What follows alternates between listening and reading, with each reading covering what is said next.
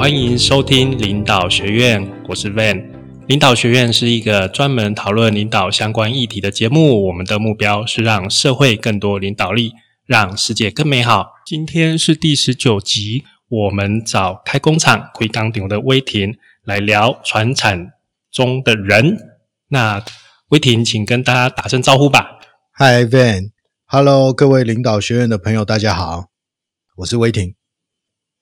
好，那我们这边先对威霆做一个简单的介绍哦。威霆是花莲人，然后他的背景是机械的一个背景。那他曾经做过短暂的工程师，但是他后来就进了花莲的这个食材暨资源产业研究发展中心。那我们后面都会简称这个食资中心哦，因为这个全名真真的是有一点长，十七个字，真的长。他。真的是很长，十七个字。就是威霆主要的经历，就是他在实资中心之后，他有出来离职创业，但是有一个失败的经验，但是他后来还是再回到实资中心哦。那在二零一六年，威霆有主办一个岩石造物设计与制造工作营。这个岩石计划，我们就是假如各位你们有听过奎刚牛的节目的话，会发现呃。就是这些老板跟威霆在谈的时候，都会讲到这个计划。那威霆，你可不可以帮我们多介绍一下这个计划？好的，没有问题。延时造物这个计划，其实当初的想法很单纯。当初其实我们就是想，呃，觉得说石材产业其实它已经很多年，其实没有任何的新的能量，或者是新的更新，或者新的产品出现了。那时候我们就是想说，如果我们可以。把设计师引进的话，那他们跟工厂之间如果谈得来，那是不是这个产业就有一些更新的可能性？这样子，所以我们就办了一个延时造物这样的计划，就是把设计师带来花莲，然后带他们去看工厂。一开始想的很单纯，就只有这样子。然后看完工厂之后呢，所以你们的设计师不是不是本地的设计师，是从外面另外去找的。对，因为其实花莲。呃，说起来有点可怜啦，就是他的人才库还是相对的缺乏一点。那要足够能量、足够强度的设计，可能还是要从外地找来，会比较有机会。这样，是是是，对。所以呃，那时候我们会先带设计师去看工厂，因为大部分在台湾的设计教育里面，尤其是产品设计的这一块，大部分只会呃，其实。几乎不会谈到石材这个材料，那我们就想说，既然如此，我们办一个工作营，让设计师重新认识这个材料，然后也许就有机会可以做一些新的产品出现。这样子，那时候就因为这个原因，就办了岩石造物。对，第一届的时候，就所以也就是说，当时你所邀请的那些设计师，他本身对石材其实并不是这么了解，是这样吗？完全不了解，是可以说完全不了，完全不了解。对，因为我们的产品设计的教育这一块，大部分只有针对工业化的材料，比如说金属，那比如说塑胶，然后可能呃天然资源矿物的材质，最多最多就是讲到木头或是陶瓷而已，石材是几乎没有讲到的。是，对。那那时候，所以我们就想说。如果这样的话，我们就有必要可能要把这个行程设计成是先让设计师们可以了解石材这个材料到底是什么样的一个材料，然后它要怎么加工，它有什么限制等等的，所以就做了一个这样的工作营。对，第一届的时候只有十个人，十个人，对，然后加上一个意大利的设计师。嗯，那个是你们。就是另外去邀请过来的吧。呃，其实说穿的是运气好，因为当初是我们想要这么做，可是我们对设计产业，尤其是产品设计的那个区块的人不太熟悉。那运气很好，刚好那时候有一个呃台科大跟正大啊，好像传播吧的学生团体叫 Blanco，那他们去意大利拍了一个纪录片。拍纪录片之后，他们就认识了那个在卡拉拉的意大利设计师。他在意大利已经有试行类似像这样的工作营，可是意大利人做事的弹性没有像台湾人那么好，所以他那时候来的时候，其实蛮惊讶台湾的呃制造的工厂的弹性有这么高。对，是。哦，所以你这个计划说起来是蛮大胆的一个计划，因为设计师对食材什么都不懂，然后食材也对设计没有什么概念，然后实质中心把两个两方面的人把它撮合在一起，然后看看有没有产生一些什么的火花嘛？对，所以当初就是呃，就因为无知，所以勇敢，所以就。很贸然的把这两群人凑在一起，对啊，凑在一起之后发现说，他们的沟通困难其实是有原因的，因为他们长期以来其实中间也一直缺乏了一个做转译的角色，因为工厂习惯的语言跟设计师不一样，那设计师他们习惯的语言要如何转化成工厂听得懂的东西，也需要一点经验跟技巧。对对对。那后来我们也是做了之后才发现说，哦，原来他们是因为缺乏这个角色，导致过往他们在产品设计类型的设计师，他们在接触食材的时候，相对门槛是非常高的。所以我相信也是经过这个计划，难怪说这些食材业者对你就印象非常的深刻。然后，当然在你的节目，我发现每一位老板都对这个计划就是赞誉有加，然后也常常。提起来讲，那您接触这么多的，就是传产食材的业者，你有没有发现说，哎，在跟你交流之中，这些人有什么特性或是文化？其实，呃，目前对我们赞誉有加的大部分都是有在做日用食材或是艺品类型的食材加工业者。那对建材来讲的话，产品设计类型跟他们就性格上有一点合不来。因为加工弹性跟工厂配置的关系，所以他们就比较对于产品设计类型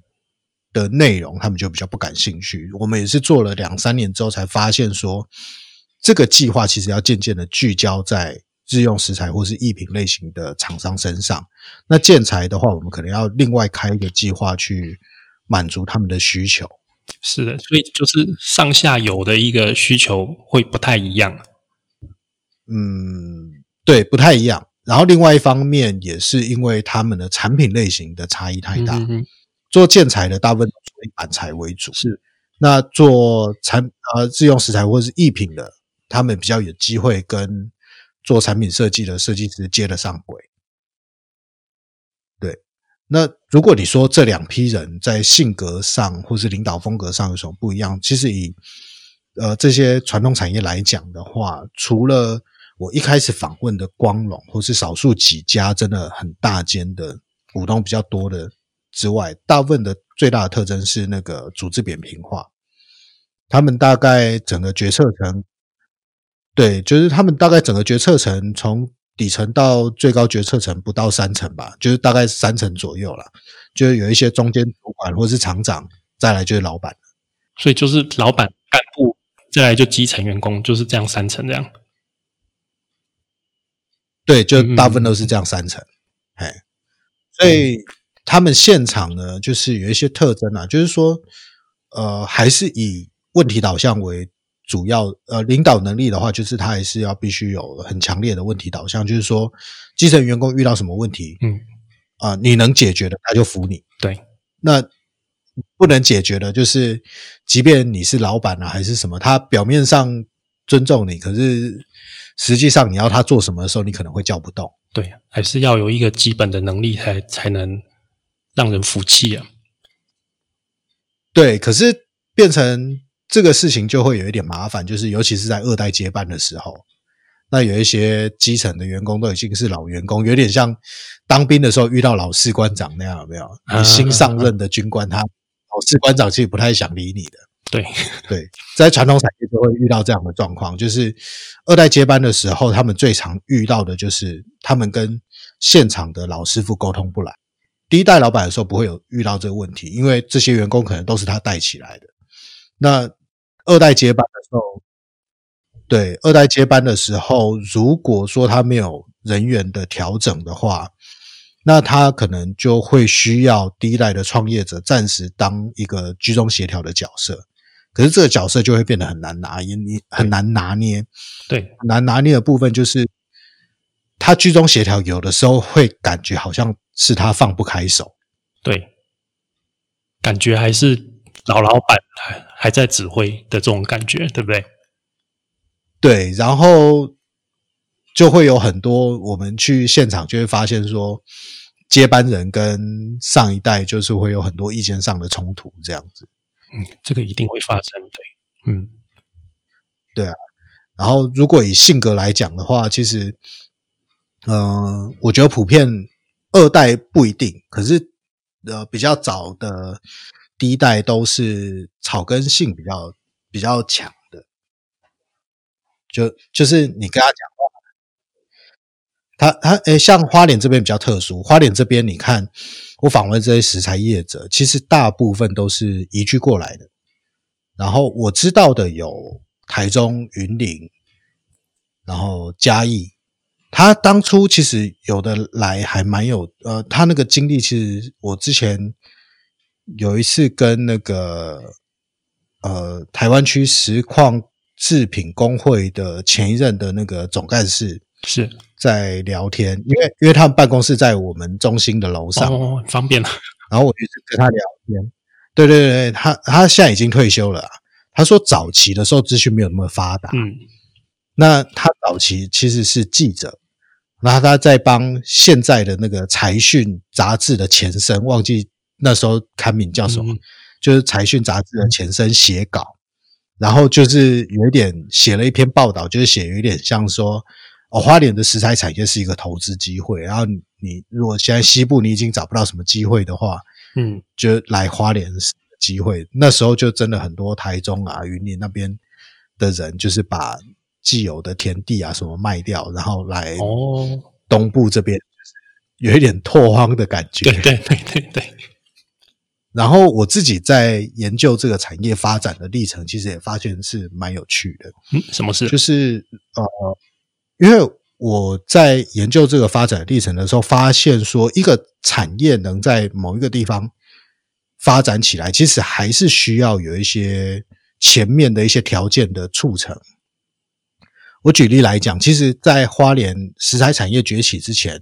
花莲主要的输出是以农业、农产品跟林业为主。对的对的，日本时代是这样，对，日治时期的产业是这样子，然后那时候的基础建设是以港口还有铁路为主，对，所以那时候花莲港是连接到台东那边的港口，然后中间有一条铁路串联，跟整个呃环岛铁路的那个铁路网是独立开来的，就是东部这边的铁路是那因为有这样的基础，所以那时候后来二战爆发，二战爆发，日本海军部它要开采石棉，才留下了资料，就是说他那时候有针对第一个是针对整个台东，呃，他们那时候那那一张图叫做台东海岸山脉地质矿产图，就盘点了整个东部地区的矿产哪里有什么样的石种啊，还是什么东西的。对，那个那个图我还记得是大正五年印行的这样子。哇，那真的是很久，哎，很久，大正五年就就差不多就是民国五年了。我记得大正跟那个民国好像是同一年，对不对？然后后来因为他们盖了铁路，然后还有竹花莲港，所以那时候石材产业崛起的时候，它才能顺利的去走进外销的市场。哦所以是那个时候日本人的交通建设导致后来食材可以走到外销，它的那个交通网络是在日本时代的那个时候奠下的一个基础。对，那时候的一个基础。但后来还有一些因素啦，就是说国民政府来台之后，他先呃，一九六零年开通了东西横贯公路嘛，对对对，那开路的农民跟着来到东部这边，对。你你路已经开到这边了，你不能不可能再叫他回去，那要想办法安置这些人啊。那退辅会就在现在的美伦工业区弄了一个叫做荣民大理石工厂，是。那时候就开始，因为他们开那个东西横贯公路的时候，会有很多大理石，那那一个区块是大理石的那个矿产的地方，对啊，东西横贯公路的起点大家应该都蛮熟悉的，就是那个泰鲁格国家公园的那个牌楼嘛。是，对，所以那那一边就很多大理石，所以那时候他们要安置这些农民，他们就把把这些农民就是放在这个农民大理石工厂。那那个是石材业的第一家的工厂吗？对，可以这样说，可以这样说。哦，对所以国民政府在就是当时的这个安置农民的举动，造成了一个花莲石材业的一个开端。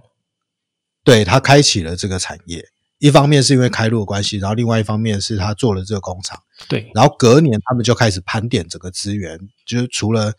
呃用我刚才讲的日本人留下来的这些资料之外，他们也有再去做一些盘点，包含呃他们那时候叫呃现在叫做地调所，那个单位叫地调所，嗯。然后那时候叫做矿产测勘团，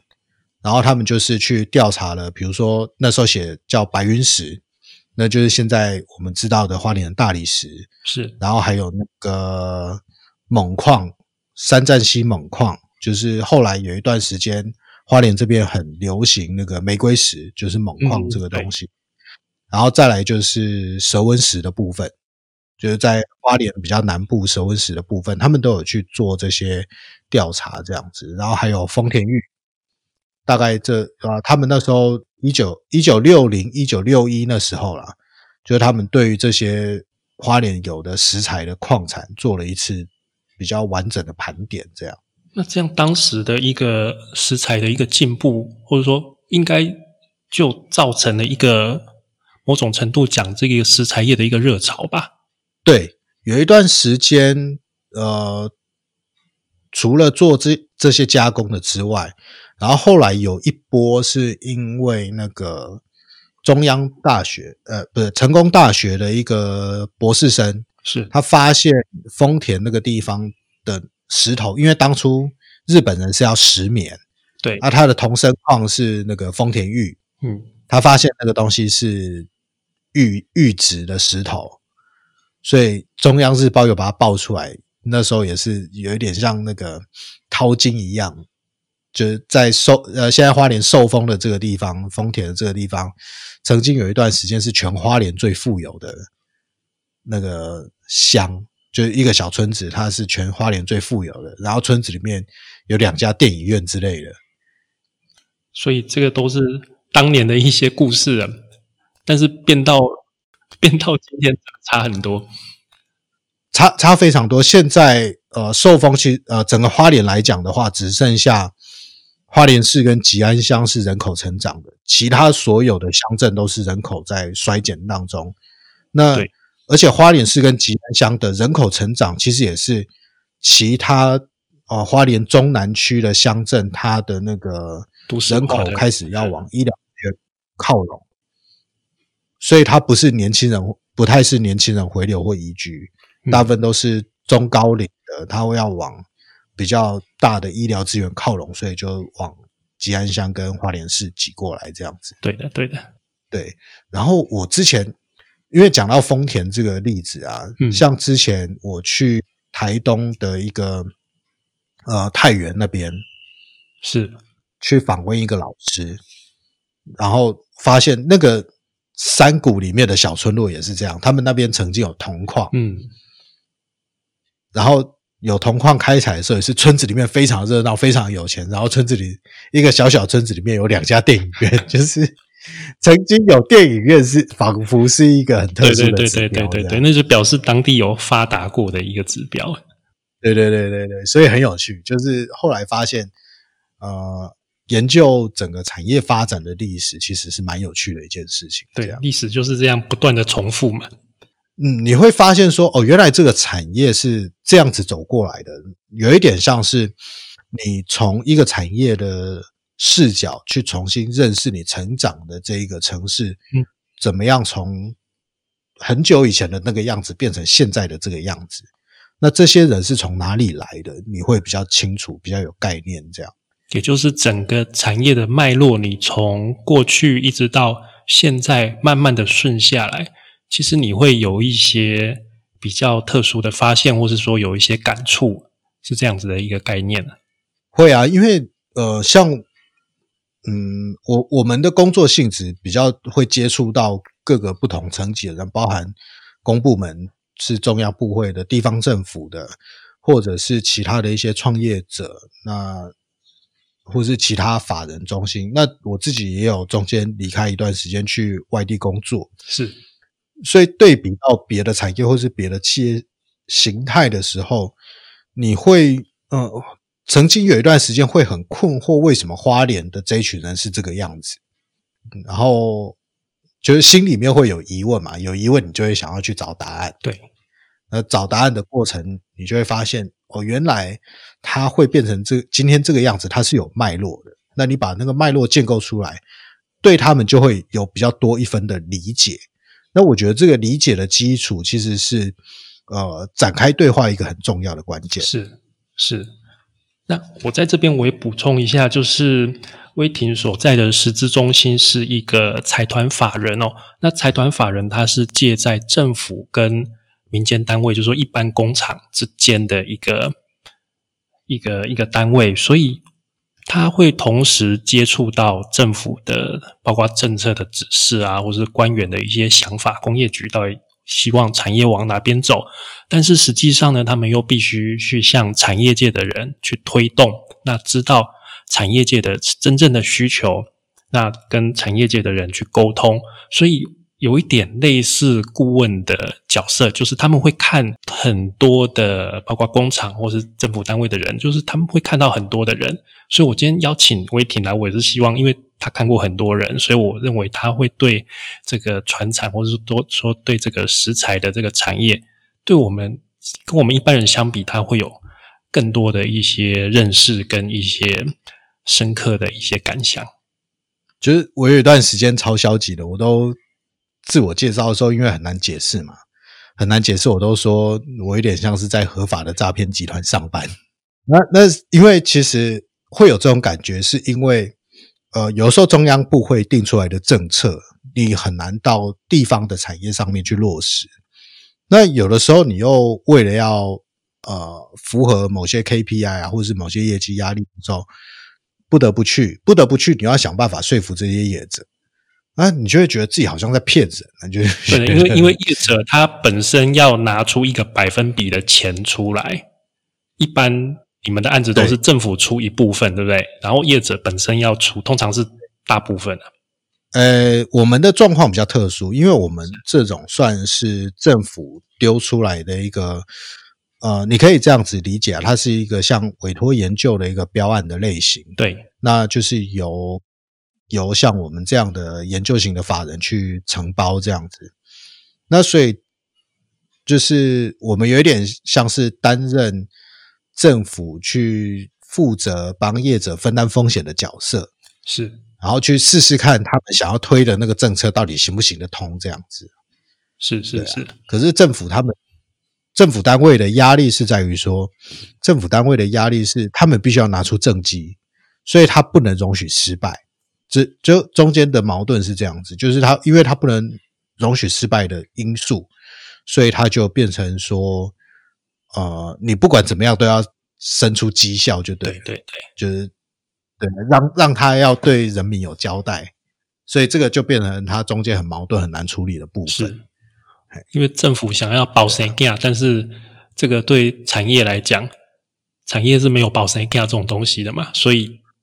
夹在中间。对啊，你任何决策其实都有风险。对，那我们合理的角色应该是帮业者分担风险。当然了，我们先试试看这些路到底行不行得通。嗯嗯嗯。而如果行得通，他们就看到利基点就会愿意投入嘛。对对啊，尤其在这个时代，我觉得这角色会越来越重要的主要原因是因为，呃，我那天也跟其他业者聊到，就是说过去他们。爸爸的那一代刚好在整个经济成长的时间点，嗯，所以你每年的那个经济成长率可能就是八 percent、十 percent 这样子跳，对，它是一个线性成长的一个趋势，你根本可以预测说，我明年大概业绩会怎么成长，我现在投入了，然后我几年可以回收，几乎都可以很简单的计算出来。可是，在现在这个时间点，你的那个世界工厂的角色已经不在你身上了，是。已经不在台湾身上了。那在这个时候。你根本就没有这样的一个成长的速率跟曲线的时候，你根本没有办法预测说我现在这个投资下去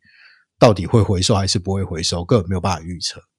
所以在这个时间点，我觉得像我们这种单位的角色，应该是着力在这个区块，就是你可能还要还要有更多能够帮他们分担风险的一个角色在这样子。就是做一些先期的风险比较大的研究的时候，你们出来帮大家一起分担这个部分的风险。对啊，对啊，对啊，没有错啊。就是要不然的话，其实你看，像我们刚才讲嘛，传统产业在这个产业里面最普遍的就是扁平化。对，那扁平化它大部分都是低线的生产人员加上一个基层的管理干部，再来就是对到老板。那在这个情况底下，他不太可能会具备研发能量。没有错，这种组织很短视。嗯，因为其实过去还是以代工为主嘛。以前这个产业刚发展的时候，那时候刚好美元进来，那美元进来，其实我们就呃那时候美国的经济也刚好从战后复苏，所以那时候几乎什么东西只要推出来，就一定销得出去。然后甚至有一些工厂老板是有遇过那个有。客户拿着一皮箱的现金在门口排队的那种荣景，你知道？你知道东西出来也不用 QC 就直接出去了。对对对对对，因为当年经济在往上升嘛，就是你就是所有的产业，就是你只要有东西出来就跟着好，就跟着就赚钱是很容易的。对啊，对啊，那那个时代是这样子，所以呃，后来我们在解读这样的一个世界工厂的一个。典范转移的一个状况的时候，就大概可以理解说，哦，原来我们现在看中国人，就是大概二三十年前其他国家人看台湾人的样子，就差不多是这样。对，只是转移到他们那边，然后再下来，就中国又会继续再转移到别的地区这样子。诶，那魏婷，你刚刚讲这个，就是过去的时代跟现在的时代不一样。然后过去是第一代嘛，那现在是第二代的领导嘛，嗯，那就是时空背景不一样，那领导人也不一样。那你觉得他们的领导风格有什么差距吗？呃，我觉得其实现在的二代或是三代来接手，相对的，我觉得更，嗯，要怎么讲？那个其实有一点糅杂不同的性格在里面。他们会在务实的当中带着一比较浪漫的情怀，因为像现在的二代啊，大部分都是跟我年纪差不多，就是呃一九八几年或者是一九九零左右出生的，所以大概三三十岁到对三四十岁，三十到四十之间了。对对对对，所以呃。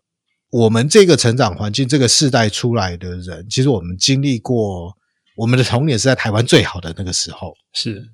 可是我们出社会的时候，台湾就的现况就是往下掉。我那时候刚毕业出来的时候，刚好遇到雷曼兄弟的那个时间点嘛，是是是。所以我们被呃出社会之后，被现实环境逼着务实。可是，在心底还是有过去那个时代最好的那个时代的一个浪漫的养成，所以现在的呃，现在的那个领导，就是现在的二代接班，其实也会有这样的心态。所以我常常会在这些二代身上看到，就是他们刚回家接手的时候，会很想做品牌，会很想做设计商品，然后都会很挫折。他的理想性就是必须要跟现实妥协，对，所以呃，他们也会在很短的时间找到一个适应的方式啊。所以，像第一个最简单的就是，呃，比如说像我之前遇过的一个是做建材的一个厂商，然后女儿回去接班嘛，那接班就会很想要做品牌啊，做设计啊，做一些比较精品的东西，可能。我们在求学的过程当中，主流价值都会告诉人说：“哦，这个东西是有价值的。”可是主流价值不会告诉人说，有价值的东西它的价格到底怎么样，或是说它的利润到底怎么样？就是我们会知道说，哦，这个东西很有价值，这个东西看起来很好看，可是他不会告诉我说，这个一年可能卖不到卖不到两百件，然后你的营收可能也没有办法支持你多大规模的工厂继续运作下去，这样子，这个是很多我们在主流媒体啊，或者是其他的一些媒体上面不会看到的讯息，所以大部分二代回去第一个碰壁的就是这一个。因为一般媒体都是报喜不报忧啦，一般媒体不会跟你讲说这个现实生意多难做，他都是一般我们都只报成功的人啊，我们很少去报失败的人，所以才会让这个二代在一开始工作会有一个假象，好像人人都很容易成功这样子，那我也要来做。而而且那个很奇怪，就是你你会有点觉得。呃，有一段时间，其实我对就是二听到二代说要做品牌这件事情，我会感到很害怕。嗯，就是每次去，他们就说：“哦，你们办这个延迟照顾这个活动很好啊，我们也想做品牌。”然后我们接触设计师，因为设计师他们比较容易成立一个呃三个人、四个人的工作室，然后就自己做了一个独立的品牌，然后可能接设计案啊，或者是自己推产品之类的，规模规模比较小。规模很很小，然后规模相对的小很多之外呢，他们的经营还是很辛苦，因为他们一年的营收也不过，比如说你要养四个人，四个人来讲的话，你以标案的利润的空间，你一年一年做个呃大概一个人，如果以年薪。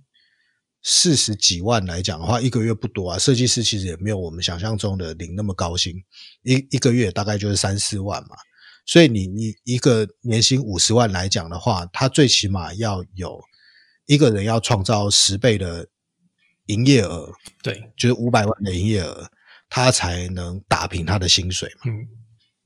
那所以就是说，你四个人的团队一年差不多也要做两千万左右的标案才能打平。是啊，对啊，所以他们其实四个人要做两千万，其实是工作量算是蛮辛苦的。所以我看这些食材厂，就是他们可能两三个月就两千万了，他们为什么要去做品牌这件事情，我就觉得有点搞不懂。但是还是怀抱着一个希望啊，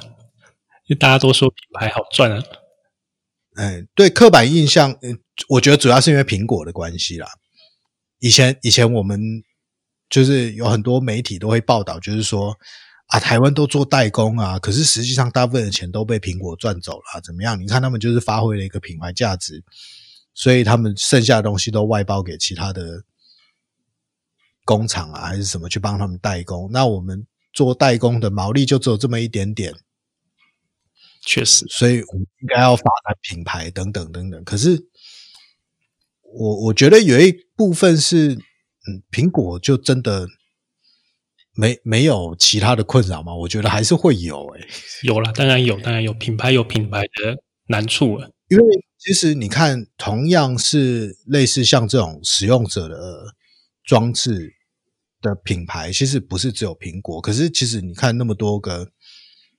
呃，就是这种消费性电子的品牌，也不过就成就了一个苹果，对啊。所以你说要每一个人。每一个人出来做品牌都能成为苹果，我觉得其实相对的是不太可能的，因为你看几百万种失败方式都有，可是你要成功的可能就是比如说百万分之一的几率，你要怎么样去复制那个百万分之一的几率，我觉得相对是困难很多的。也算是当年整个社会风气，包括政府也在推广，然后而且当年那个我们的那个宏基，宏基的施正荣。是董事长，他也讲那个微笑曲线嘛，就是说产品的价值在设计跟品牌端是占有最高的利润。我相信是那个时候的思潮带领着整个大部分台湾的产业会对，而且确实啦，代工毛利真的是很低啊，包括电子业，电子业的代工哇，那个毛利我们说毛三到四，所以会想要往那个方向跑，我觉得是是合情合理的。现现在有一个说法，说三到四已经算是很不算是不错。对 对，说有有一年我记得好像说已经掉到剩一到两个 percent 而已。一到两个 percent，其实像红海，它可能就是一到两个 percent，但是一到两个 percent 很危险，只要汇率稍微有一个变动，或者说你出了一个克数，或是像我们前一阵子不是有一个火灾吗？火灾烧工厂，哇，那个一下来就很惨。对啊，就是稍微有一点这样子的风险下来的时候，就会整个企业会遭受到很大的一个风险，那没有办法去承担了。就是我们要往更高价值或是更高利润空间的那个方向去走，这个方向其实是没有问题的。就是说，当然还是不能一直停留在代工思维。可是，我觉得每一个地方产业它会有一个会需要不同的转换时间。对，就是以食材产业来讲的话，就是比如说设计产业跟食材这样的加工产业，它们之间的隔阂本来就比较大，比较大的情况下，你要把它们衔接起来，其实需要一段时间。然后再来就是说，地方产业其实它有一些它自己基底上的特性，它要怎么样跟国家发展的策略啊，或者是其他的一些策略，呃，能够。结合起来，我觉得也是需要一些时间。其实每一个地方的产业都有它独特的挑战呢，跟独特的问题。但是，呃，我我觉得既既是问题，也是机会啦。就是你假如有办法去突破那个问题，那就是你的机会啦。所以也是怎么讲呢？有两面性吧。对啊，没有错啊。就像呃。我第二集访问的那个硕币的小老板，对我都叫总哥啦。就是他说他前两个月就是呃公司里面的那个营收就是直接挂单，就 今年一二月的时候直接挂单，挂单是一件很可怕的事情，表示你这两个月。公司都没有营收，然后都在一直烧钱，这样是受到什么的影响吗？为什么会两个月完全没有收入？他们那个营业状况比较特殊，他们是做艺品类型的。艺品类型就是，呃，你有没有印象？就是有些老板的办公室啊，或者是家里面会放一些风水物，对，比如说聚宝盆啊、貔貅啊、招财蟾蜍啊、弥勒佛啊这一类的。他们是专做这一类的，所以所以那时候，呃，延时造物这个计划对他们来讲，可能就会有一些帮助的原因，是因为这些传统的风水物、招财物，几十年来没有改过样子。对啊，畅销的永远那那些样子啊。可是，比如说今天一样跟他一样的二代来接班的，他即便他会觉得说。他习惯说：“啊，我还是需要一个风水物。”可是他会希望他的风水物可以融入现代的装潢风格里面，而不是一个很突兀的状态放在那边。对啦，对啦，总之会有想想要有一些改变啦，风格上面。所以，哎二零一八年的时候，我有怂恿那个岩石造物的设计师们，如果可以的话，就是朝那个方向稍微走一下。是。然后运运气也不错，有一个算成功，可惜他最后不是用石头做。呃，你知道前呃去年还前年，呃，泽泽集资上面有一个产品叫招财究极，究究极是什么？究极哦，究极啊，对，就是它是把传统我们那个呃，它会放在。办公室啊，工厂办公室啊，还是老板的办公室的那种三角蟾蜍有没有？改了，改成了一个非常现代的样子。然后最早的时候，他是在岩石造物这个活动做的哦。然后他用石头做了一个版本，那个经历也讲起来很有趣。他用石头做了一个版本之后，然后他就他们习习惯是上集资嘛，对，所以他们一定会做前期问卷。嗯，就他做前期问卷的时候超惨的，就是市场反应非常的差，差到一个他觉得很生气，就是这个东西市场反应怎么那么差？嗯，然后就很生气，就硬要做。那硬要做石头，它是天然材质，有一些状况没有办法克服，所以他就最后选择用那个呃席去离心铸造，然后表面电镀不同的金属色这样子。结果他的招财纠集那时候在泽泽上面集资集到了一千多万，也是蛮有趣，就是一开始的样品是用石头做的，但是没有人要，一改成用金属做的就热卖了。其实我觉得有时候真的是时间点的问题，诶，就是他那时候泽泽推出的时候，他的出货日期刚好在农历年前，是。那时候像像我自己是买了一只小只的放在家里嘛，那那时候我观察到有很多我身边的朋友都觉得是买来送给别人的，就买最小只的那个版本去送给别人，就。多作为那个过年的礼品，这样，他到现在这个产品还在还卖的还不错。那他们公司其实之前的主力产品是那个布包，就是一般我们随随时出门背的那种随身的布包。我看观察他之前布包的那个，也他都会上集资嘛，每次上集资也都大概。两百五十万左右，所以他等于做了一只究极底，他做四个布包这样，那也是很有趣的一个经历啊。对，所以他现在又要过年了嘛，对，我就发现他那个脸书粉丝专业上面推出了那个究极的新颜色，红色的这样。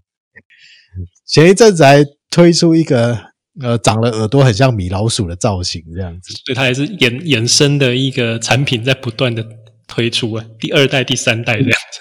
对对对对对对对对，所以这这对我来说算是一个蛮蛮有趣的一个经验啊。就是说，呃，有的时候它这样的一个活动，或是这样的一个计划的效应，可能不会发生在我原本想要协助的那个产业身上，可是它可能会带来其他的一些效应，就是说。我们突然发现，说传统的一些元素，如果你能适当的把它转译成现代的风格的话，它在现代还是有市场的，因为那毕竟是我们文化的一部分。只是说过去太传统的东西，它是符合当时的时代或是当时的美感，那它可能在这个时代，在这个现代，可能就相对的会让人家觉得有点格格不入一点。那如果我们能透过设计的力量，跟我们工厂本身的制造弹性去做适当的转移的话，它其实还是有一定的市场。诶，威霆，我想要跟你请教一下，就是说，因为你跟像这些老板或者说工厂整个业界在沟通的时候，你有什么就是发现到他们有什么在沟通上面有什么特点吗？哦，跟工厂老板。沟通最大的特点就是你要先帮他想好成本的事情，就是你你要能很清楚的告诉他，今天一个工厂老板他不是不能接受，说我今天做一个东西是拿来做宣传，或是拿来赚名声用的。可是你要能很清楚的告诉他说，这个东西做出来是做什么用的，它能带来什么样的效益。所以要先从这个部分引起他们的兴趣，对不对？对，就是有的时候他愿意帮忙，可是他比较不能接受，就是呃，你跟他扯太多有的没有的，就是讲的好像这个是多有理想还是怎么样？你你去跟工厂老板讲说你做这个可以改变社会，他打死都不会相信啊。他还是必须要看到实质的金钱上面的可以量化的一个一个东西吧？呃，也不见得啦，就是说像。我们现在有时候可以举一些例子，就是说，哦，因为做了这个活动，然后让更多人认识他们，或者是说他们出去做客户拜访的时候，他们有很多素材可以用。因为我们都会可能拍照片、拍影片还是怎么样，那他们就会可以跟他们的客户或潜在客户展示说，我们的加工能力到哪里，作为一种宣传的手段。可是你只要能清楚的告诉他，他会去衡量，他觉得这个事情值不值得。所以还是要可衡量的一个指标，就是很明确的讲出来，他们会经过你们的这个活动得到什么，跟他们需要付出什么，必须要讲的很清楚。对啊，对啊，对啊，对啊。像呃，有一个东西其实蛮简单的，像一般我们合作的工厂有很多，他们在外面都没有挂招牌。我们之前办活动，曾经有一次就是我们就是在工厂外面帮他们挂了一个帆布。那帆布也没有很复杂，就是活动的名称、工厂的名称跟他们加工的呃主要加工的项目。有一次我们就是去再再去追踪打样的进度啊，还是怎么样的时候，他们就会说：“哎，有你们帮我们挂那个帆布，我邻居终于知道我们是做什么的。”我我以为那个是为了逃税，所以不不挂招牌。不是不是不是不是不是，因为他们大部分都是做外销哦，对贸易或是做 B to B 的，所以他们其实不太需要有呃类似 B to C 的事情，或是跟一般大众沟通的需求，所以他们过往其实不太习惯做这个事情。是，嘿。所以我们还把它挂了帆布之后，他们突然觉得，哦，最起码我人的我的邻居认识我，知道我在做什么啊，好像就是人也是很奇怪，就是哦，他知道你在做什么的时候，他就比较不会有那种就是一直一直去去觉得你很吵啊，还是去投诉你干嘛怎样怎样之类的，就是有一些奇奇怪怪的事情，就好像比较少一点点。然后他们就会觉得，哎，好像蛮有效的这样。然后他就是如果持续两年参加的话，我们隔年又会帮他换一张新的嘛，他就觉得很开心这样。参加活动又换一个新的招牌，然后让附近的邻居又会接触到一些呃，他们比较少会接触到的一些年轻的设计师啊，然后带来一些新的想法。那在接触到一些新的想法的时候，他们也会去思考，是说。呃，因为我们一开始没有，我这个活动一开始没有那么锁定在二代身上。那有一些呃比较前辈的一些工厂老板愿意支持，其实也是他们家里有二代，好像要准备起来接手，他们就会觉得，哎，好像这一群年轻人未来有可能跟我的下一代接班人有一些合作的可能性跟机会。所以他们在那个时间点就会愿意帮忙，这样，要不然其实，呃，我们这个活动的打样啊，各方面的效益对他来讲，真的是九牛一毛而已。所以等于是他认为之后可能在人脉上面会有一些好处，那这个时候就给你们一些对啊帮忙。所以其实这几年办这个活动，我学到的就是有很多事情是等价交换。等价交换是说，你必须要能够理解对方心里面他认为有价值的东西是什么，然后你拿你自己的东西，对他有价值的东西去跟他交换对你有价值的东西。所以要先去想说对方需要的是什么，然后我们能够提供的是什么，要必须有这样子的一个认知，才让这个讨论事情的时候会比较顺利哦。对啊，资源盘点其实是一个很重要的。初始的过程就是，你做什么之前，你一定要先资源盘点，盘点对方跟盘点自己，盘点自己比较重要，因为你要拿东西出去跟人家换，你手里面也一定要清楚你握有什么筹码，所以这个部分一定要先盘点清楚，你才有办法去跟人家人家清楚的谈，说我到底能拿什么东西出来跟你交换，那交换不到得失得失心也不要太重，因为。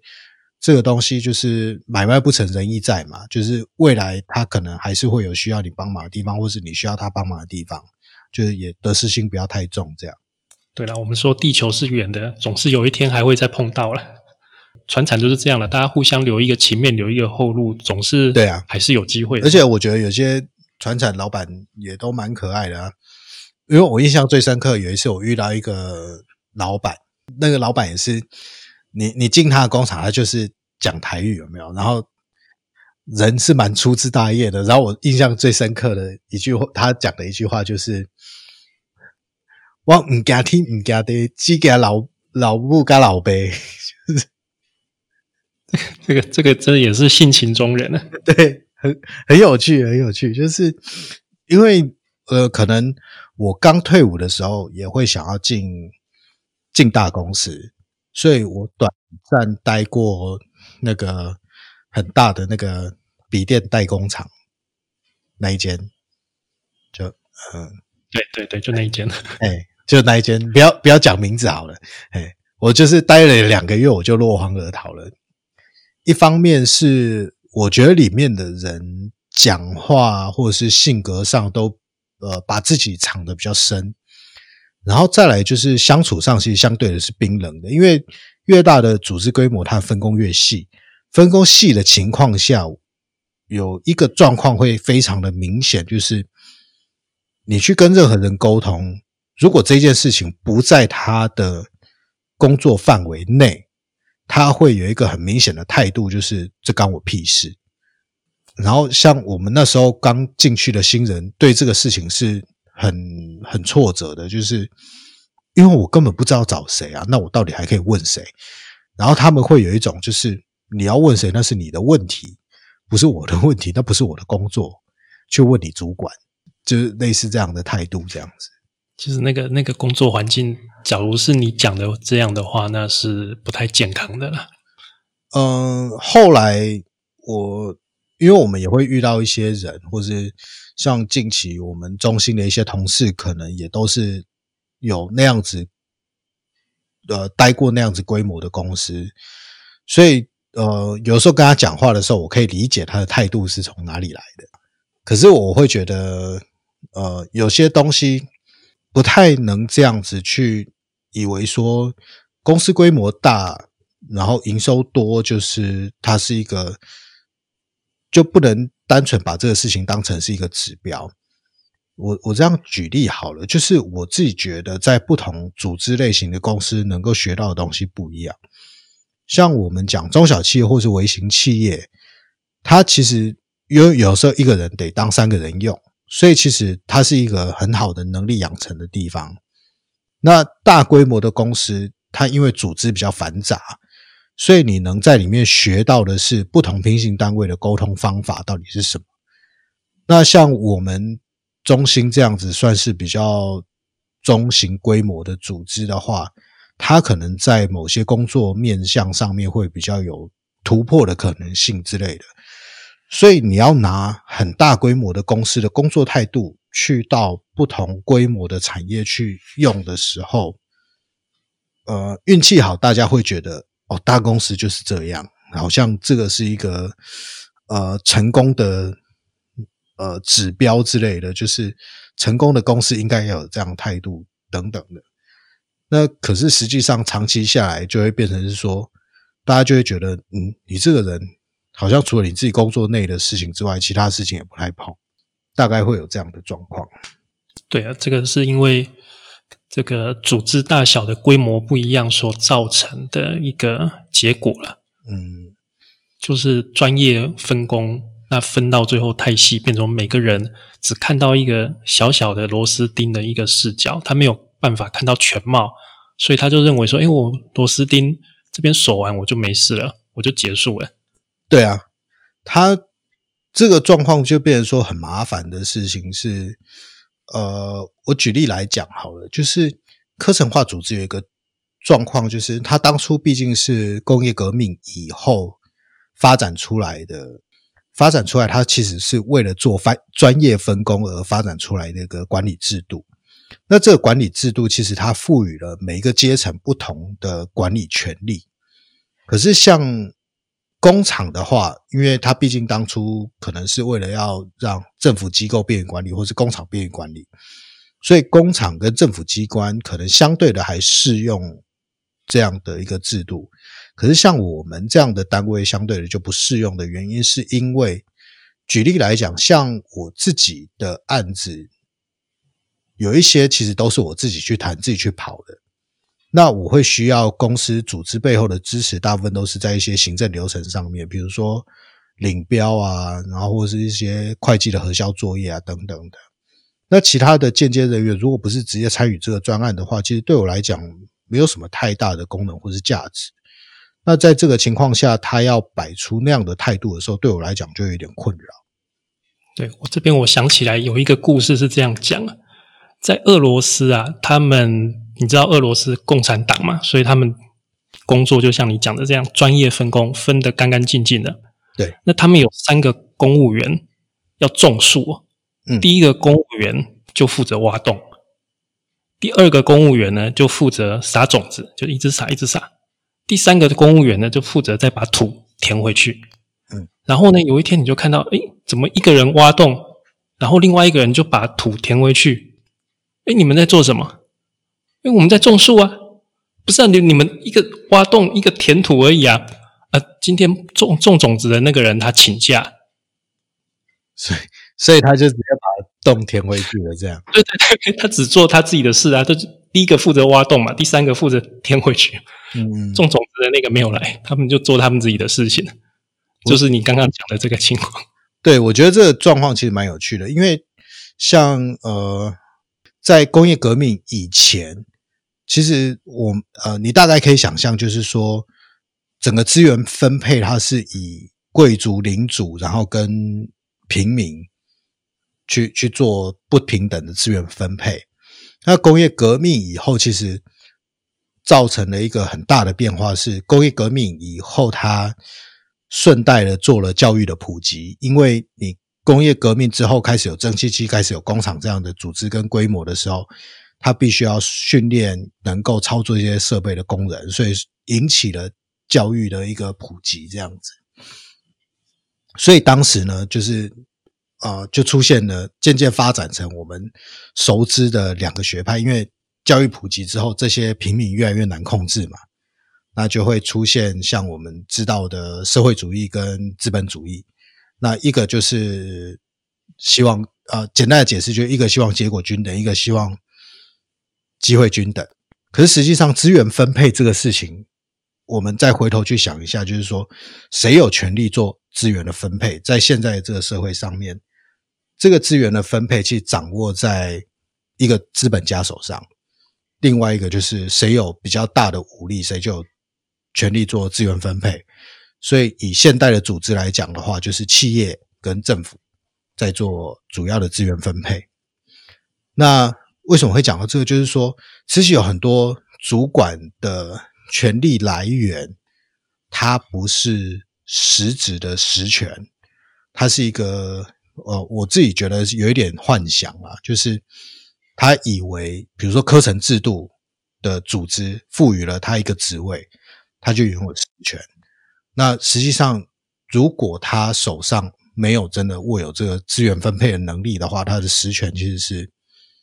空泛的。所以，以我以我来讲的话，像呃，我们这种组织就硬套上课程化的那个制度的时候，就会遇到这个状况。有很多案子是跟你能谈案子的能力、执行案子的能力，跟你的职位是。不对等的，那到后来就会出现一个结果，就是主管去拉案子的能力可能比他底下管理的人差，然后他底下管理的人他就管不动，因为他手上没有实权嘛，他也没有资源分配的实质的权利，所以像这样的组织就容易出现一个乱象，就是呃基层或是中层的主管都一直有一些人都一直在拼命的打压他底下的人。这个也是很糟糕的一个情况啊。嗯，就变成说，你要去做组织改革的时候，你必须要思考到你实际的产出的产品类型到底是什么。因为科层化组织它需要的是一个像呃流水线一样的制造流程，所以它才能做专业的分工嘛。那你今天如果是一个固定的产品，或是说呃。类似的制成，它可以做成这样的流水线。你去做科程化的组织，这样的设计就相对的比较不会有问题。当然，我觉得最近特斯拉做了一个颠覆啦，就是它的组织特性跟它的沟通管道其实不是这么的传统制式的科程化。那如果像我们这种是呃说穿了，我们是卖一个服务，或是说知识产出，或是内容产出的一个组织类型的话。我们的产品实质是我们的服务内容。那在这个情况下，它不是一个有固定流水线的一个一个产出的过程。其实照理说，应该比较像是比较呃麦肯锡那样的去做你整个组织的改造跟调整会比较合适。所以我们会发现说，嗯，比如说有些相对会比较需要个人特色魅力。或是创意的产业，它如果硬要套上课程化的这个组织制度的时候，就会发生我们刚才讲那种那种状况，就是你的基层主管跟你的中阶主管好像有一点花了蛮多力气都在打压他底下真的比较优秀的人，这样子，或是甚至你的高阶的经理人，可能也会有这样的状况出现。其实这个在很多，因为我刚刚有讲了，你们这种组织比较像是顾问类型的，所以你刚刚会讲到麦肯锡，其实麦肯锡他们就会偏向那个叫什么制度啊？专专案类型，专案类型，或者说几乎每一个人他都是他都有一些那个股份，他都是合伙人，做到最后几乎每个人都是合伙人，他会利用这样子的方式去引导，因为。像这样的组织，最重要的资产不是，就是说组织本身当然有它的资产在，但是最重要是这些人才，对，是这个组织里面更重要的资产。那你们跟工厂是不一样，的因为工厂来讲，这些人走掉，我就是换一批人在训练是可以的，但是对比较创意产业或者说顾问来讲，这一批人一走掉，那个影响是。立立即的下降，这个组织的能力是立即的下降的，甚至有可能有一些业务量也会被那个人带走，因为他是以人为中心，他不是以产品为中心的一个。对对对对对，所以适用的一个组织的形态，其实就像魏婷讲的，应该是以这个这个组织的真正的产品的中心去思考，不是说从上，不是从上而下来。好管的来来来去想，这样子是是不太恰当的。对，然后呃，我少数观察到石材产业，其实呃，我觉得他们 反而走比较前面，因为我有观察到，之前有认识一间石材产业，他们是把一些股东的股份配给里面的，比如说厂长啊，还是呃各个生产班的。班长之类的，那起到了一个蛮好的激励效果，就是当他们要做任何的新的转型，或是某些为了因应市场的需求啊，加班啊，还是赶单啊，怎么样，就是现场的人的配合度就变得非常的高。是这个是员工认股，员工认股确实会有它的效果。对，因为我们一般的公司哦。假如没有员工认股的话，我们一般的员工就是看基本的薪水嘛。对，然后那个分红，分红就是看你今年整个公司的绩效。嗯，所以会造成一般的这个员工会比你的上面的人更注重短期的绩效，因为只要今年赚得多，我今年就领得多。啊，以后是发生什么事情跟我也没关系。但是你今天假如员工也是部分的股东的时候，就变成说，员工也要被迫去思考中期跟长期的利益，因为你也已经是牵涉在其中了，就会帮整个公司去做一个思考，就不再是单纯的员工的视角，确实是对公司是有帮助的，但是大部分的股东不愿意，不一定愿意这样去分的。对啊，可是员工认股这个事情，我也是有。遇到那个反面教材的，就是我之前待的那个太平洋电线电缆。太平洋电线电缆，呃，大家认真去查，应该知道它之前发生了什么事情。然后呢，他们曾经有股票上市嘛，后来变壁纸，这是一个。对。然后，呃，当初他们的经营者在投资的时候，有两个标的，一个是台湾大哥大，一个是台湾高铁。那可是大家也知道，就是台湾高铁在后面，就是从成立一直到目前为止的获利能力或是绩效，其实相对的就是比较差嘛。那台湾大哥大当然是好很多这样，可是当时他开放员工认股的是只有开放台湾高铁。没有开放台湾大哥大，所以即便到后来这个事事情其实已经过蛮久了。我后来再到泰联去工作的时候，还是会听到里面的员工就是 对这件事情非常多的抱怨。这样，这个这个就是呃，领导者本身的一个。度量大不大了？他愿不愿意跟大家分享？那其实愿意分享的人，他最终获得的结果会比想象的还要多更多。好，那谢谢威霆哦。我们今天这个是我们领导学院第一次进行的采访了，所以也是蛮多地方我要跟威霆学习的，因为威霆的奎刚丢采访的人真的是比我们多了很多。没有没有，就是我也很高兴，就是说，呃，刚开始做 podcast 没有多久，就有其他的呃